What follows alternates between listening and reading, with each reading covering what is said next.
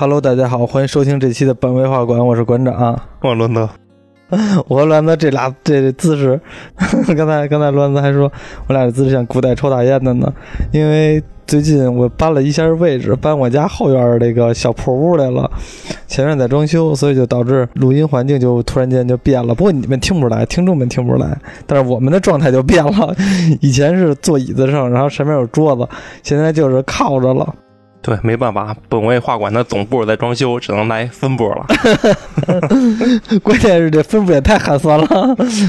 行，今天是母亲节，然后呢，今天特地呢，也不是说特地吧，因为上一期实在不好意思赶上五一节，我们到断更了。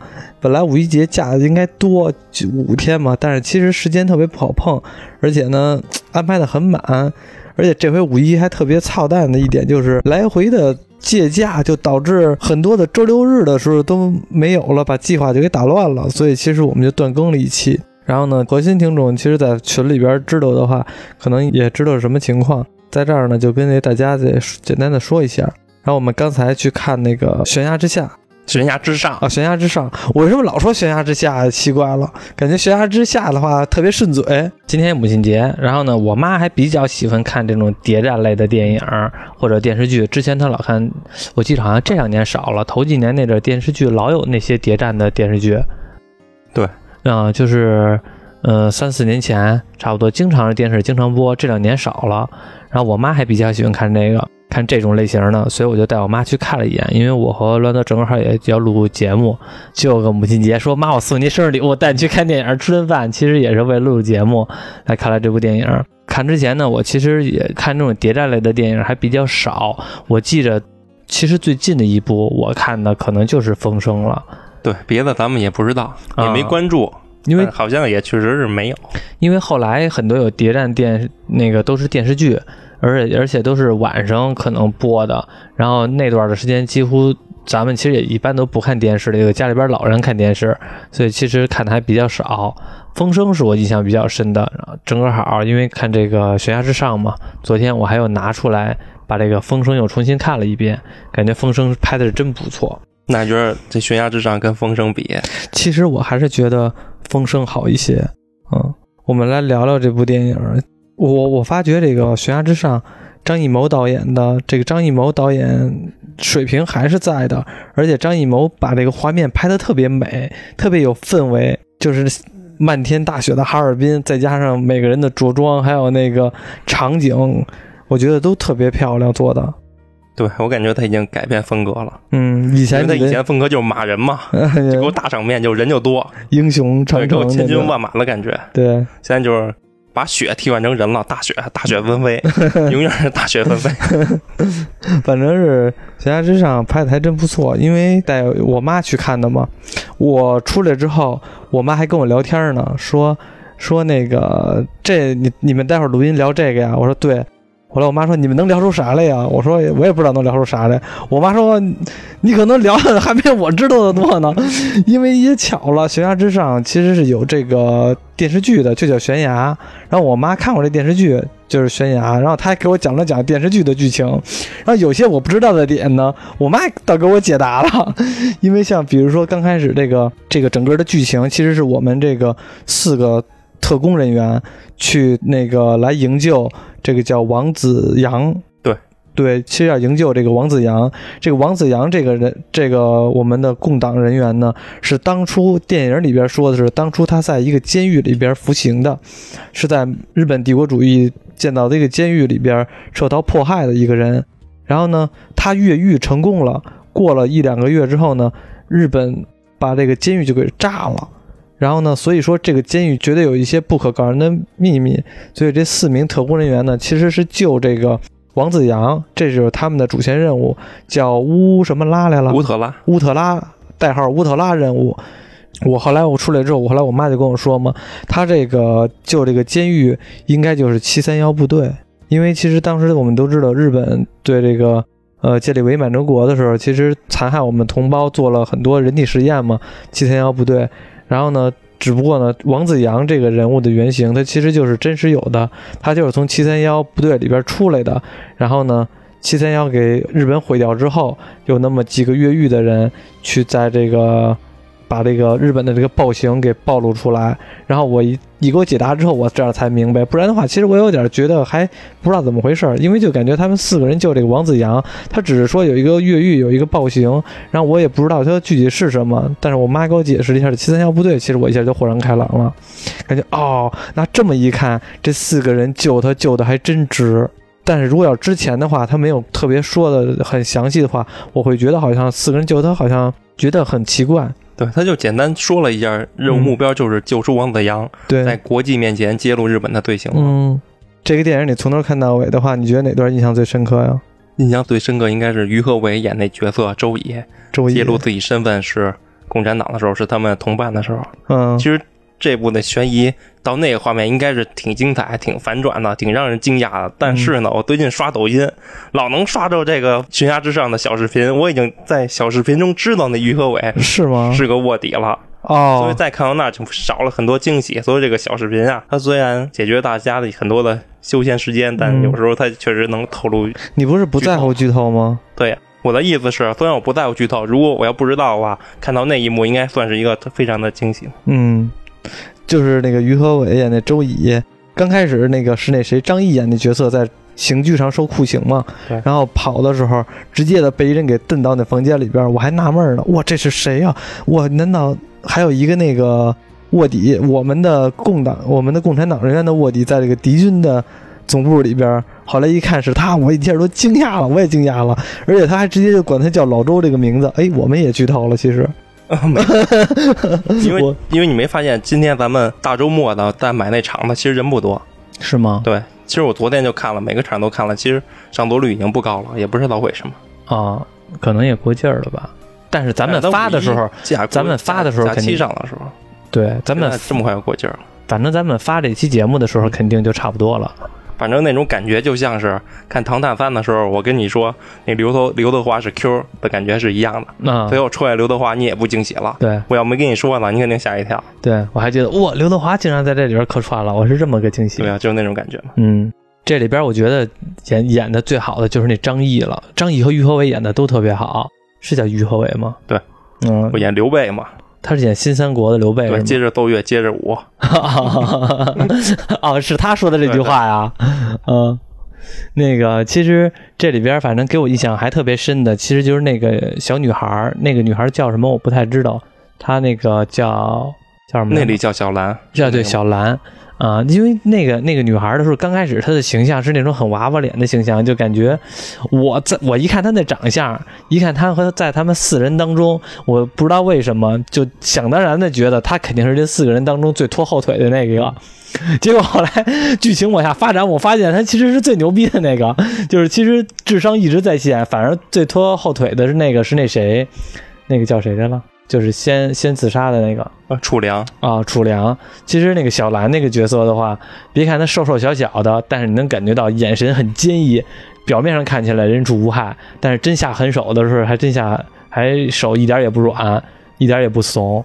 直接，我记得在火车那段戏的时候，如果要是我的话，我可能就跟那傻了吧唧的发愣了，或者说也没有什么套路。但是看那个那个小兰那个角色非常冷静，直接的拿那个围巾把那个那个特工人员给绞死了，手段还是很辛辣的。也是也是诠释了他们训练了七个月嘛，什么格斗爆破之类的。嗯，他们之前并没有这个经验是吧？好像没介绍，没有。嗯，所以就有观众。有观众吐吐槽嘛？评价说你在哈尔滨救个人，还特意找四个人去苏联培训七个月，嗯，再把这四个人空降哈尔滨去救人，感觉有点太麻烦了。你就不能从当地找点厉害的直接去救啊？我们就不聊这个整体的这个从头到尾的剧情了。反正看过的，听我们聊哪段的也知道；没看过的话，其实。我觉得也可以看一下，因为这部电影我觉得还真不错。因为我昨天是看完的《风声》嘛，也不是昨天看完的，之前就看过。昨天重温了一下《风声》嘛，然后那个今天又看了这个《悬崖之上》，我其实觉得还是和《风声》比来有点有点不太一样，还是《风声》好一些。因为《风声》感觉节奏更紧凑，然后这个《悬崖之上》呢，感觉它里边的反转特别多，你会感觉到反派的智商简直就快碾压正派的智商了。正派一直在游走在游走在一个钢丝绳上边，任何一个失误就可能导致全军覆没那种感觉。对，就好像全都被预料到了。嗯，而且是这里边是我们的四个特工嘛，分别是张译演的，呃，张译演的叫谁来着？忘了，反正我就我就就说演员名字吧。张译还有于和伟，还有那个小兰那个角色，还有那个王维，是叫王维吧？王王玉哦，王玉，还有一个就是那个楚良。其实这几个角色，我觉得演的里边给我印象最深的是那谁，那个就是张译那个角色。因为刚开始我觉得他是一个主线人物，我觉得他是一个主线人物，就没想到中电影中途的时候他被逮了，然后发现他戏份几乎就没有了，剩下的反而是那谁了，反而是那个那个周乙那个角色了。对，这张译这被逮，简直对方特务也太厉害了。我觉得他去那个图书馆想买那本书嘛，嗯结果是呢把那拿拿一书皮儿嗯给偷偷替换一下。我觉得这招挺厉害的，嗯，怎么就被发现了呢？然后就一直被追。我觉得被发现正常，他自他一走了之后，他们特务觉得不对劲儿，就是那种第六感、呃，有敏锐感。敏锐感。不过其实还有一点，就是南版剧中，就是南版剧先不说，反正是我觉得在图书馆上被发现，我觉得挺正常的。因为你想，他那书叫什么梅兰芳什么什么书，摆在一个那么显眼的位置，一个人去图书馆，然后跟那儿转一圈儿，在这上面驻足了一下。然后呢，什么有其他东西都没买，你想当然的会觉得一天可能进图书馆的人就不多，然后呢，在这个上边驻足的人更少了，所以他一出去之后，特工人员去检查一下，我觉得也正常。这倒是。不过还有一点我不明白，嗯，这个张译演的角色是不是太高调了？每次出门大黑皮衣、大黑帽，穿的就是一个特务，是不是？他们不能老百姓点吗？他们所有的人穿的都挺特务的，就走在坐在火车上面，一看就是挂着像了。对啊，那帮反派特务追张译的时候，我都感觉下一个下一个镜头是张译就是混在那特务队 里，也当反派然后混出去，我都以为会出现那样的剧情。嗯，我觉得他混入敌方特务队里都毫无违和感，因为全都那样是吧？对，全都黑皮衣、大黑帽。你说是不是？他应该换一身便服，老百姓穿的衣服去，嗯嗯，反正是。对。其实我看这部电影的好多的，我看完了之后，我从知乎上面又看了一些信息嘛，我发现大家都在讨论一个事儿，我也问问你，看你怎么看啊？大家都在讨论最后周乙被发现没有？他暴露没有？看反派不最后那个内鬼定那个替死鬼那老金嘛？那如果他们就认定是这个老金是内鬼，就不查了，应该就没事儿。咱后边说那个女特务还问那个科长说内鬼还查不查？嗯，说明他们已经知道老金不是真正的内鬼了。，对那阵儿已经知道不是了。对他们怎么知道的呀？因为那谁呀、因为那个王子阳被救走了呀。嗯，因为王子阳被救走了，那就证明其实这个乌什么任务来了乌特拉。啊？对，证明这乌特拉任务就成功了呀。对，救走王子阳也不知道怎么救的，啊，那个突然镜头一转就给救了。那段不知道怎么救的，反正是在一个街头的地方给救了吧，应该是。那你的看法是什么？是他暴露没有？暴露不暴露啊？我的看法没有用。看人编剧的看法，想让他暴露就暴露。他那是不是拿小说改编的呀？是因为我我看好多人都说，其实是那个特务那个头头，就是倪大倪大红，是叫倪大红吧？倪大红演那角色，他已经知道了，其实特务头目就是那个周乙，就是共党人员的，就是共党人员的间谍人员的的那个特工人员，但是我感觉到最后的时候，其实倪大红还是不知道的。大家说他知道是因为最后枪决那谁的时候，枪决张毅的时候，那个周乙的手里边叼着烟，打着火，突然间手抖了一下。然后呢，按说起来，周乙这个角色对这种杀生的这种事情已经很麻木了，因为从影片刚开始的时候就介绍了老金和周乙在一个一个的枪决别人。然后他其实已经很麻木了，但是没有想到，但是没有想到，就是到最后的时候点烟的时候手抖了一下，所以这倪大红这特务头头会觉得他其实他就是这个共党的人员，只不过他们没有证据而已。但是其实我倒不这么看，我觉得他就是没暴露，因为电影里边讲的他就是没暴露，那我们就信他没暴露。比较起来没暴露的证据会更多一些。现在很多的影评就是也不是说很多影评吧，就很多的。就是都愿意解读成一些隐藏的线，但是呢，其实很多现在明面儿明面上摆着，就没必要说再探究说他演的是没暴露，对，真大家都知道是是暴露，，大家都知道的，我就不说了。对一定要研究出那些大家不知道的，对当做一个热点。对，就就感觉好像好，感觉好像有点有点强行的往那方面来引了。我们说那个一共这高层人员就这么四五个人儿，然后老金当替死鬼死了，这是已经排除了，其他的这几个人儿。那个，那其实有共党人员，那你怎么知道高层就这几个人呢？没准高层还有别人呢，只不过这个这个大佬他手底下是干活就这几个，其实还有更高层的人员，或者说还有其他的没在电影中露面呢，可能有十个小组长呢，只不过现在只演的这一个小组长的这些事儿。对，其实也有可能，反正是我我觉得可能是没暴露。而且到最后的时候，这个周乙把这个由雷佳音演那个角色，本来是我们共党的人员，奈何扛不住酷刑，最后叛变革命了，啊、然后是他交代了乌什么拉这个了，乌特拉，对他交代了乌特拉这个任务，同时也交代了接头暗号，同时也告诉了电影里边说的是，他也跟那个呃反派的这个大佬说，现在这个有一个共党的特务人员潜伏在我们这儿，反正是周乙最后也把他杀死了嘛。哎，也一个也是一种杀人灭口的方式。对，关键是他这个叛变的叛变的太彻底了，这么隐 隐藏的秘密都被揭露了。你你说他这叛变就真的叛变那么的彻底？就我就我考虑了一下，假如说我啊，我讲我估计我受不了什么你来一个。反叛变，假装叛变，叛变再叛变，叛变中的叛变。其实其实我觉得我受不了酷刑，我可能上第一个酷刑我就碎了，然后我就可能说了，但是我就琢磨着我可能叛变不了那么彻底，嗯有因为对方也不知道你这个事儿知道不知道，对吧？对，就是就像比如说啊，你叛变了，让跟你说叛变了，那我那我就叛变了，我告诉你一个消息是正确的，然后再问你再问我别的事儿，你不问我的事儿我不说，你问我的事儿呢，我可能说一下，或者说我告诉你假的，反正你也没法调查真假呀，对啊，先保自己个活命，啊。然后再身在曹营心在汉，啊慢慢来呗。对，如果他要是说，啊，你告诉我的是假消息，那我说，那我也不知道啊。我以前在那在在那头当领导的时候，他们就这么告诉我的。那现在我到你这儿这么长时间不联系了，一就跟跳槽似的，我都跳了一年槽了，你还问我前公司那些事儿，我哪知道啊？是不是？这一年事儿都变了。没错，是吧？就是你受不了酷刑，我觉得也正常。那个酷刑谁受得了啊？坐电椅上啊，搁那电你。这个悬崖之上的酷刑还算少点儿，我看风声那个酷刑还是多呢。因为风声那个电影都定到了 R 级了，就是最惨的，就是给那个张涵予那个酷刑，先先电他，电完他之后，然后请那个谁，请那个达康书记演达康书记那人叫吴刚还是叫王刚来了？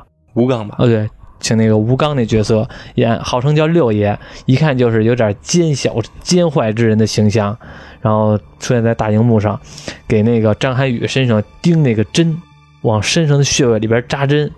平时一般的铁打的汉子扎三针就受不了了，但是他已经扎了六七针了，在各个穴位上都扎针。最后拔针的时候，一拔出来，看见血都往出滋，滋儿一下都滋出来。那个酷刑真的有点狠。你看张涵予演的那个角色，他那化妆，眼珠子都红了，就感觉眼珠子都那个血都要流出来了，那真的太太恐怖了。那个还有那个谁，让那个周迅做绳子，你就是你你记着吗？记着，啊，我觉得那个太太疼了，我看着都疼。你脑补了没脑补？你做绳子呀？不过你刚才说那个那个枪决张译的时候，那于和伟一哆嗦，嗯我刷小视频，那还是说是《悬崖之上》里头两个比较精彩的演技的片段呢。啊，因为第一个比较受推崇的就是他们在火车上谁都不说话，啊那段是。对那个那小视频还有人给他配内心戏呢，然后那人一回头就给他配啊，怎么回事？发生什么了？然后给那下一个人配，你别看我，看我干嘛？看那边儿，那种眼神儿的意思。啊，我发现这人如果要是想事儿的话，他的眼、他的脸、面目表情是刮相的，而且对于这种特工情报人员，他们的敏感度是异于常人的，就是他们太了解对方的人性，或者说这站在你的角度思考上问题的。你像于和伟的演那角色，特地跟那个老金还说了一句，就是在那个茶馆坐着的时候。说这个勾是我画的，我是共产党。老金都惊了，怎么就直接说出来了？你说当时我第一反应是什么吗？我第一反应是于和伟那角色跟老金说我是共产党。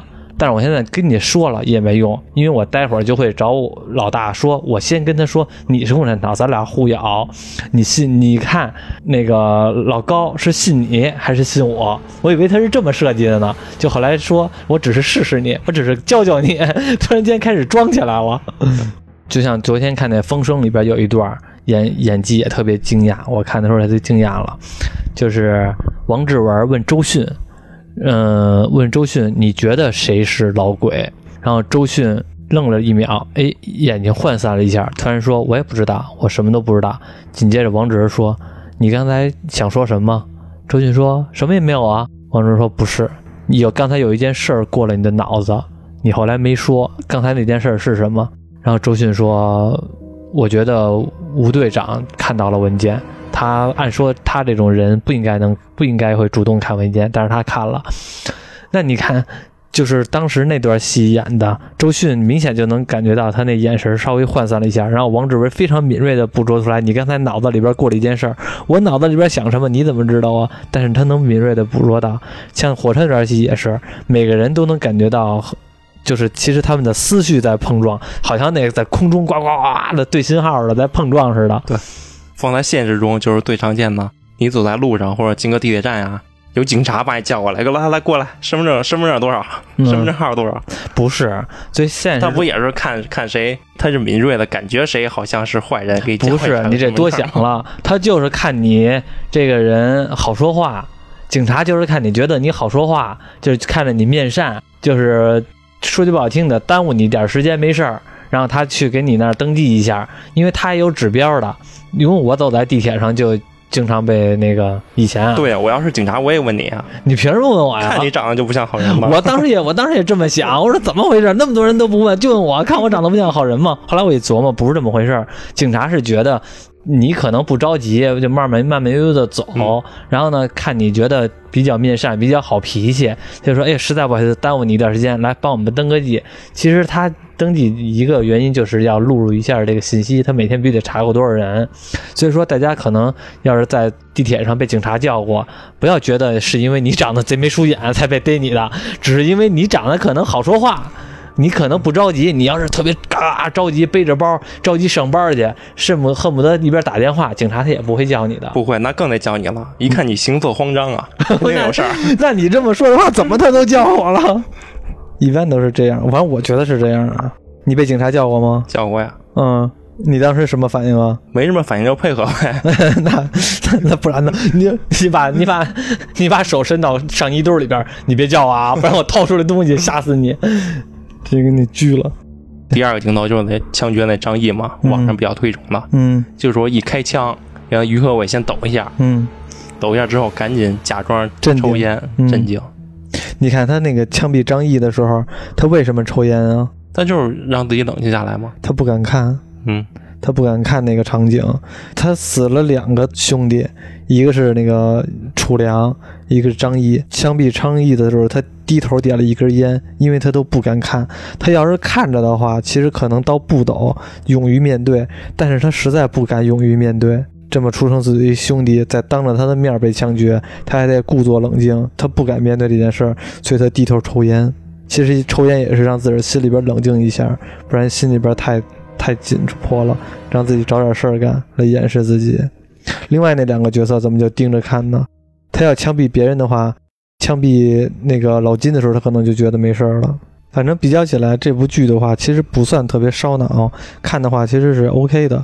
对，反正大家应该是现在人也都聪明了，看的也多了，应该有很多片段都能提前就猜出来。嗯，就像是那个在火车上，张译去那厕所写了一个暗号啊，然后之后那个王玉去排队上厕所的时候，有一个醉鬼冲进去抢厕所，很明显这醉鬼肯定有事儿嘛，嗯，肯定改那信号了，改改那暗号了。然后王玉进来也没给那暗号特写，对，镜头应该给一个暗号特写，然后王玉看见没给这镜头，那肯定变了。对，但没想到的话，王玉还是猜到了，说那个张译不会说那种废话，所以一定是出事儿了。对，很聪明啊，就是这就是我们正派的智商和反派的智商全都智商在线，因为就像他说那句话，张译不绝对不会冒着生命危险说一句废话的。要是一切正常的话，可能要是一切正常、一切顺利的话，可能这几个人的心态都特别放松，全都就踏实的看窗外就行了，一下踏实的等火车到站就行了。但是就因为互相对视，就觉得好像一定有事要告诉我，结果去厕所一看。一切正常，那不就不太假，就不太合适了，不太像了。所以说，如果当时要是那谁，那个演雷佳音那个角色，他进去之后要不改暗号，把暗号擦了，其实倒有可能，王王玉是真不知道，他会觉得可能张译真的憋了泡尿，受不了了。嗯，是不是有点太蠢了？真的憋了泡尿？不会的，那怎么办？万一呢？就真的憋了泡尿？人大雪地里上厕所可能不方便，就等着上火车上。我想起那个郭德纲段子，需要一打屎棍。哈尔滨那边也冷，大雪天的，一边尿一边拿一棍儿梆当当当当的梆化了。就我觉得反派中就那个女特务，我觉得她挺厉害的。嗯，啊，她是最忠心的，怎么就不怀疑她呀？他们的领导也不愿意怀疑他，我觉得他什么事儿都能想到前边儿。嗯，而且他还一直盯着这个谁，盯着这个于和伟演这个周乙。其实老金挺背性的，然后也不是挺背性的，其实老金演的也非常不错，而且老金这个角色弄得还挺尴尬的，忠心耿耿，最后结果忠心耿耿在反派机构，结果没想到最后还是背了黑锅给弄死了。对我感觉他就有点像柯南黑衣组织里那个。伏特加，就配合琴酒那个小弟，不知道，就胖的那个。啊啊啊！啊，我知道了，就是灌毒药的时候那个胖的那个是吧？对，嗯，特别听老大话，忠心耿耿，嗯，也不会做什么出格的事儿。嗯，不过他这演员不知道叫什么，反正他挺适合演这种奸坏的人的，看他面相也挺像的。他不在那个《长安十二时时辰》里不也有他吗？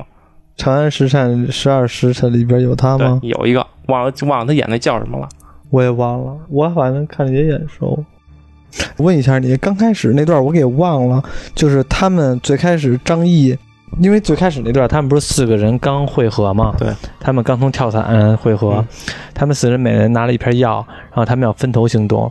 那个楚良和那小兰本来应该是一对儿，对吧？对。他俩应该是一对，然后那个故意分开的，对，故意分开的，其实就是可能怕情感因素太多了，然后到时候下不去手，然后这种有有感情上的羁绊，然后所以就变成了张译和这小兰进行组合，然后那个有一段我其实没，我其实已经忘了那个是他们怎么发现的，就是张译和小兰那一段的时候，他们遇到接头人，张译是怎么发现对方是特务的呀？啊，他不说想要一把枪吗？想要一把什么左轮枪？嗯，然后那人说那沙溢演的吧，说不好找，枪不好找，说你可以问问老夏。沙溢哪有沙溢啊？那接头人就是沙溢演的呀。那接头人是沙溢吗？对呀，没看出来，我没看出来，衣服太厚了。是，这他们穿的都是大，一个都穿貂，本来脸就脸就小，都把脸都给盖上了。对，然后他编了一名，编一个老夏，实际上没有这人。哦，对，老夏，张译的反侦查能力是应该是这里边最强的。因为他们他们这四个人里边只有他知道老周嘛，所以说他的职位应该是最高的感觉。对，还有那个网友评论说他这个背景可能有点问题。怎么了？说不是那个伪满洲国嘛？嗯。但这里头没见到日本人。嗯。而且这个还挺繁华的，感觉这个他们活动这个城市还挺繁繁华的。嗯。道路上车辆还挺多。嗯。那你记着那什么吗？他都开始飙车了。那你记着那个什么吗？那个。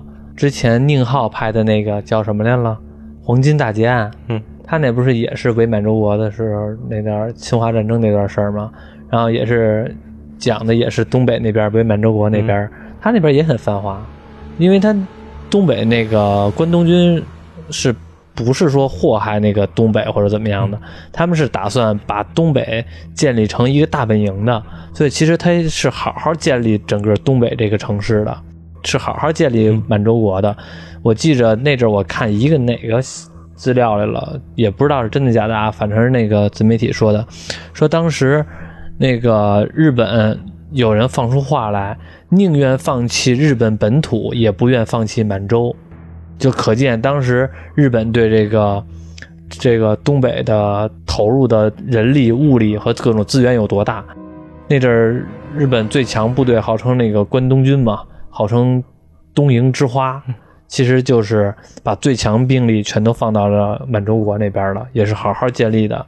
所以说，我觉得繁华是正常的啊。如果要是那种像像烧杀抢夺，我觉得反而呃，当然了，他肯定也烧杀抢夺，但是要要是一直的只是通过暴力来毁坏这个城市，我觉得反而不现实。我觉得是这样是对的，嗯，应该是对的。我觉那得挺有道理的。嗯，你要是去了一个新地儿的话，你也愿你要是想跟这儿长住久安的话，你肯定会把这儿当做自个儿家来建立，也不可能是还是把当他当做别人家挨帮造。对，具体的我也不知道是不是啊，反正我是这么看的。具体有人可能更懂历史，也不知道我说对不对。你说你要是，比如说你是一共产党人，你被这个特务机构给逮起来了，让你说，你扛得住吗？扛不住，啊 这你这么实诚，那你那你我我会先假装扛一下，也不能那么快判。假装扛一下，你估计你能扛到什么什么什么地步？叛变再反叛变嘛，我潜入敌军内部，潜入敌军内部嗯，做个内应，那你那你怎么把消息发来？个里应外合。那你万一要是再被发现呢？说你你小子以为你跟我的同伙交流信息呀，啊发联络呀，说我现在已经假装叛变了，我跟这儿了解了解他们的计划，透露给你。啊，那你这个就属于那什么，你这属于两头下注。如果万一这头发现了，你就跟他说啊，其实我是反叛变的，再反叛变，那个其实我就想知道他到底是怎么样，就想知道到底是什么计划，到时候再告诉你。一直两头下注，让他们自个儿打去，你跟中间，不会，那你肯定有信仰，你肯那那阵儿的人肯定都有自己的信仰，嗯不然不会那么忠心的对待自己的组织，嗯，我觉得就像是现在足球迷的信仰一样，嗯，现在这好像差点远吧？足球迷信仰什么的，信仰国足啊，纵使再怎么骂也要支持。不支持。现在谁还支持国足啊？都没人看了。现在都希望哪队都冠国足，已经择之切了。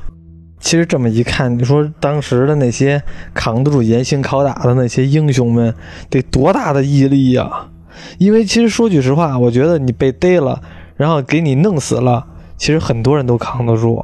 就是假如说只是单纯的弄死，其实没什么难的，就是付出生命的代价嘛。就是直接说不说不说毙了你，就不说梆一枪打死了。我觉得真已经算很不错的结果了。最怕就是他不弄死你，然后用那些酷刑来对待你，尤其是最怕的应该是你什么都不知道，你真的什么都不知道，他还给你是酷刑。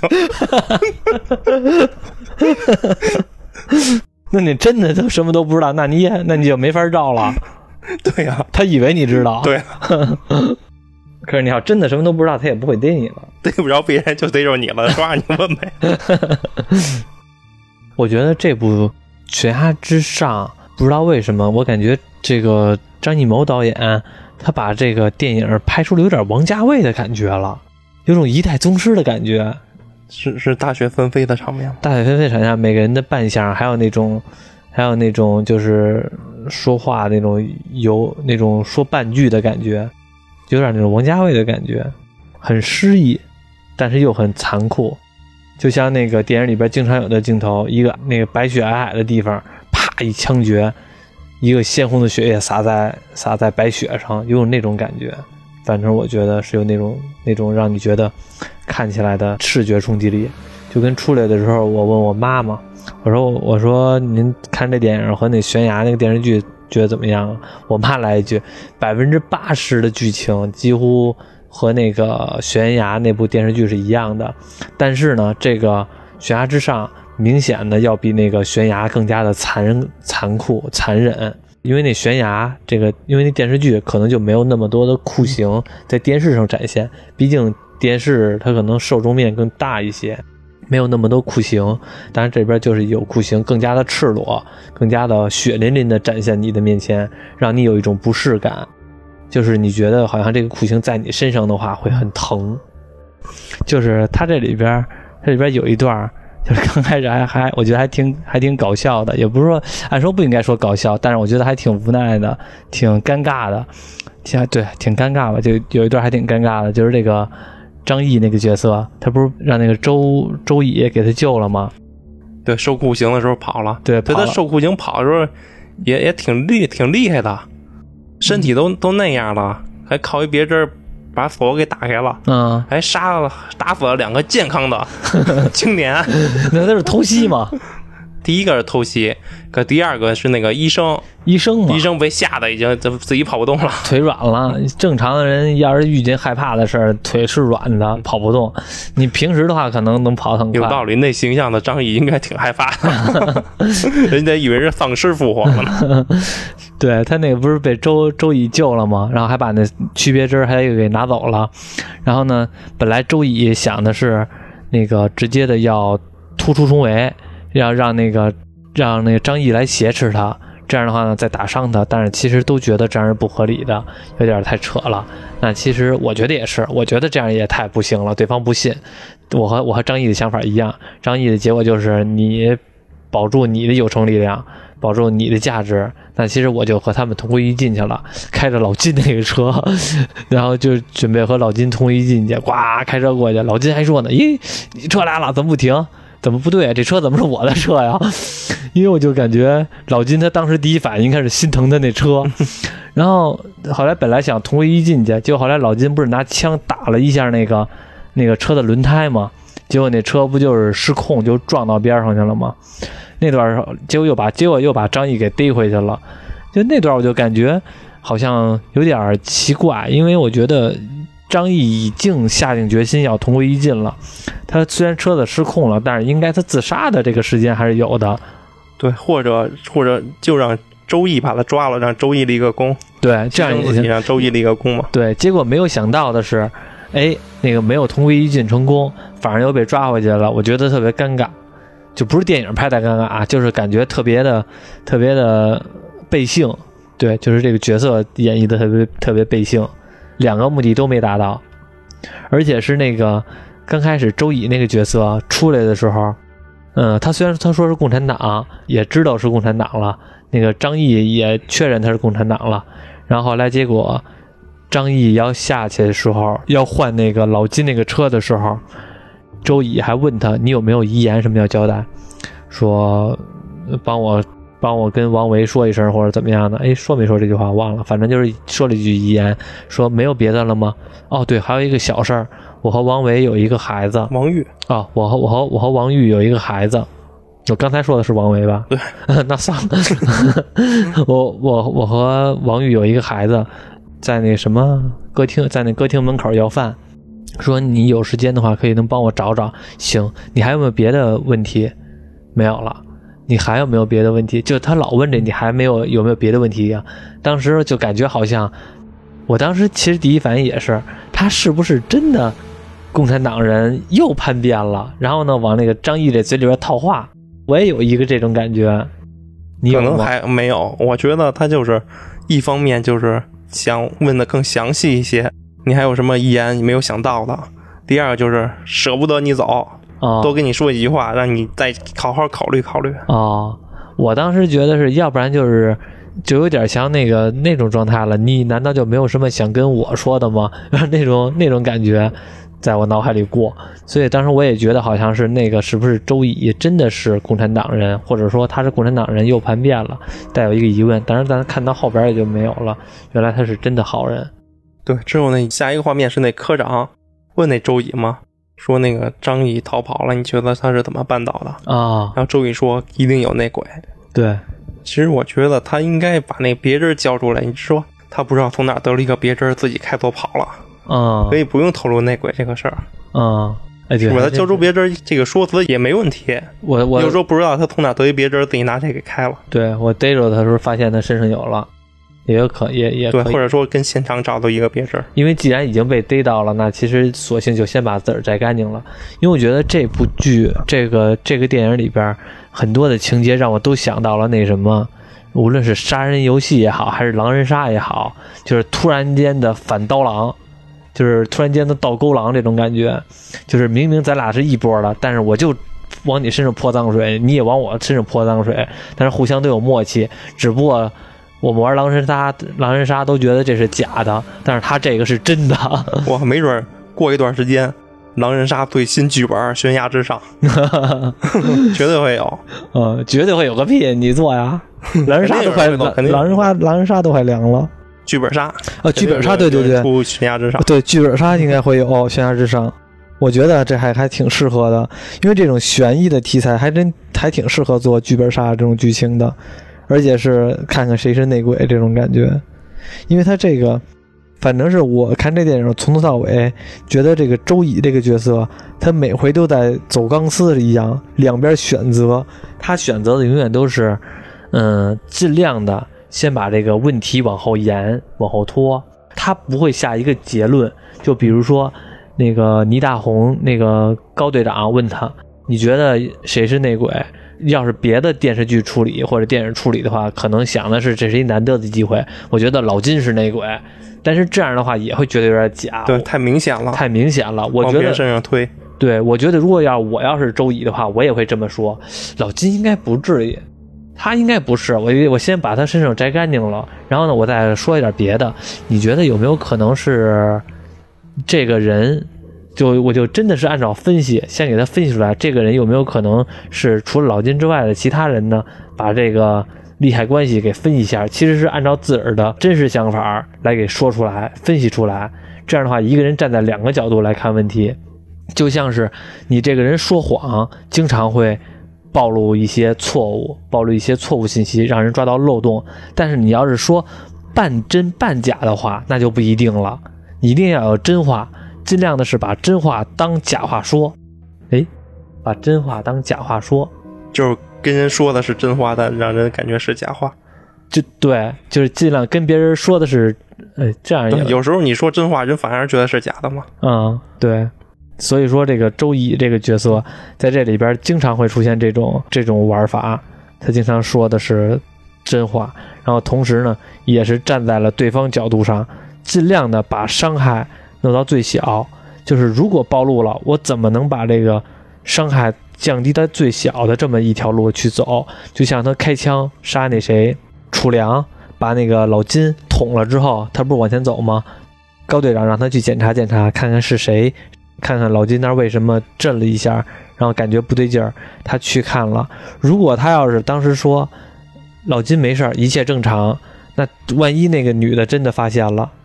那其实你就完全说不干净了。但是如果你看到这种情况，你扭头梆梆开枪两枪，你可以打不死楚良，但是你把你自个儿先给的嫌疑先给摘清了一部分。这样的话呢，两害相争取其轻，就是就算发现了，他也能自个儿说得干净。所以说他一直在选择一个伤害最小的一个方式来走，我觉得特别合理，就是非常的符合当时人物的这个做事风格。毕竟一定要特务人员嘛，一定要。保证自己的隐藏性。反正那个电影里那反派那些部下是真的惨呀，领导一句要活的，全都不能开枪，就给对方先穿一个护甲啊，然后自己只能挨揍，啪啪啪的挨枪打，挨枪子儿。你也不能杀死了，你要杀死的话，领导敢毙了你。然后你又不能不杀死他，不杀死他，他有枪啊，他要是没枪也就算了，你们人多，一人打一拳就行了。他也有枪啊，他能弄死你啊。反正那些部下。死的还真的是，不过这也合理了一下，不然的话，这些人三下五除二，很容易真把主角给灭了。对，真把主角给灭了。你不灭主角感觉不合理，灭了主角感觉没法弄。对，这样也合理。毕竟消息比人命重要，在这儿。其实我看完这部《悬崖之上》吧，我其实体会到了这种谍战片的乐趣了。以前的时候我没体会到，尤其是我看我妈老爱看这种电视剧，我会觉得。挺没劲的，因为我会觉得这种电视剧题材弄得好像老故作悬疑，然后又感觉很玩深沉那种感觉。但是我看完这部《悬崖之上》，我体会到了这种电影的乐趣，这种紧迫感，这种恐惧感，或者说感觉十面埋伏的感觉，在这部电影里边体现的还挺明显的。我会感觉周围的人是不是都是特务？尤其在火车上那段，你像你说的，每人穿大风衣，可能那段时间就是大家流行这么穿。感觉谁都像特务，而且在危机四伏的那个时候，火车上每个人的面部表情都是那种很紧张的感觉。我会觉得，哎呦妈哟，可能弄不好一个一瞬间就把我给让我去带走了。就是这种时候，你有理都说不清。因为你想，特务机构就跟明朝的东厂似的，你好人，你正常人进去也挨不住三鞭子呀。你记着那段吗？张译在火车上，他那票是哈尔滨的，嗯和那两个路人换票那段。对，我还想知道那俩路人最后结局怎么样了呢？对忘了。对啊，就是那对，那女的不还说她父亲是什么保长吗？啊是个官儿。啊，对，一看那女的就是比较拽嘛，那个男的就是和和气气的，就是说比较女的部下一跟班。似的。对，然后你一看最后他们俩给带走了，那其实我第一反应是，哟，这俩人够背性的，进了特务部门，你没事儿也得掉层皮呀、你也受不了这酷刑啊。就像你刚才说的那个，你最怕的是什么？你真的不知道，他但是他真给你上酷刑，那俩人很可能就遇到这种事儿了，对吧？对。所以说，我就体会到这种谍战片的这种危机感了，十面埋伏的感觉。走错任何一步，被别人真的给你泼了一下脏水，你真洗不清，怎么办啊？就是这种感觉。对，但他这部电影里还有有两个片段就相似的，嗯相似的桥段，我觉得他这种风格就是让我觉得就有点故作紧张，已经没有那么新鲜感了。就是咱们几个人都在这屋里吧，嗯把那个真正的坏人给他支开，然啊后我跟那儿跟你说，跟你摊牌了，啊摊出我的身份，跟你说一些秘密行动。嗯。还等那反派又回来了，马上就要开门了，嗯。然后我这还跟你说咱内部的话秘密行动呢，嗯。就故作一种紧张感，然后那反派啊突然推开门进来，画面肯定没事儿，嗯。肯定画风一转，特别平常。嗯，这部电影有两次都是这样，一个是一个是在医院一个对。一个是在他们那个暂时住的那个屋子里，对，就是都是把反派支开，支开之后开始说秘密，和让反派再赶紧赶回来，一推开门，肯定平安无事。对这早就预料到了，这种诠释风格其实太平常了，嗯，就跟好多就是电影都有。喝喝迷药那段吗？对对，哎对了，我我记得在知乎上面有一个问题，就是还比较多，大家也都在说，但是我觉得好像没什么不合理的，就是他们住那屋子里边不是喝迷药那段吗？嗯，呃，准备了两杯迷药，对，三个人迷倒。三个人晕了。那首先在这部电影里边展示出来的，肯定那谁是迷晕了的，那个反派那个特务是真的喝到了迷药被晕了。然后另外一个人楚良嗯是装晕的，跟那儿趴着了。然后还有一个就是那谁王玉，那你说他喝没喝迷药呢？王玉应该是喝了，反正感觉那个样子像是喝了。那为什么就两个人？他如果要是喝了的话，那其实有一个概念，做迷药的这个人，他明明做了两杯迷药，为什么会有三个人晕了？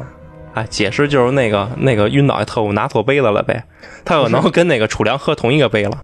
不是，他可以说拿错杯子了，但是至他就算拿错杯的话，那应该是王玉，不是喝同一杯，不是两个杯吗？啊一杯让王玉喝了，一杯是楚良跟那个特务他俩一起喝了。哦，他俩特务拿错杯了，拿楚良那杯子喝了，哦然后楚良他也喝了，哦哦 这意思。哦，你是这意思啊对？哦，那也那你要这么解释，也能解解释也能解释得通。对，还有一种方式，还有一种说法是什么呢？他确实是喝错杯了，他把那个楚良那杯给喝了，楚良呢没喝迷药，王玉呢？反正就按你这么解释来吧，啊啊，对，反正就按你这么解释来吧。反正我看网上也有说各种解释的，就这三杯药就说了好几个。你忘了上次咱们看那看电影，你坐大师旁边，大师把你水喝了，啊？是吗？是不是？有吗？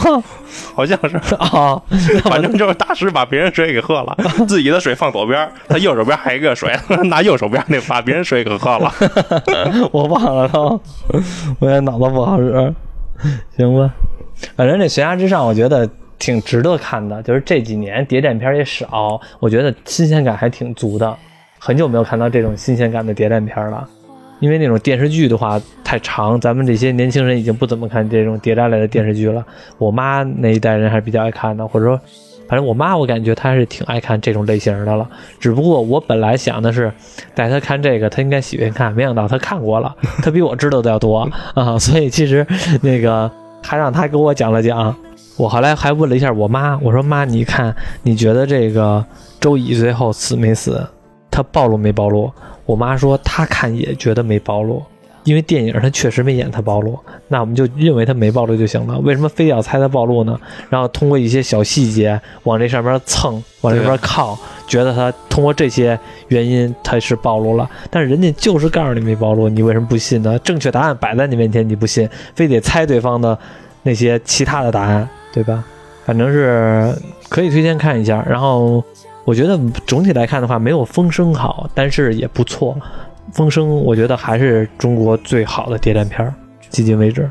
行，那我们这期就聊到这里吧，因为这个太多了的话，我们也不会聊了。就是这个本来就不是擅长的这个领域，擅长的这个电影类型。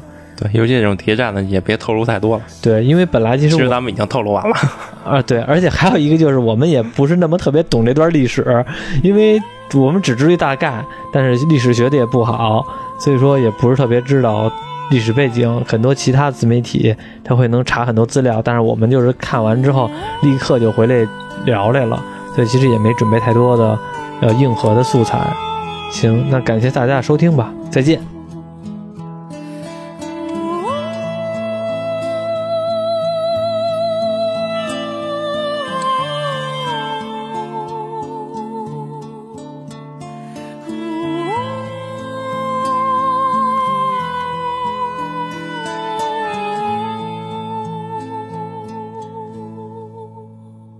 雪后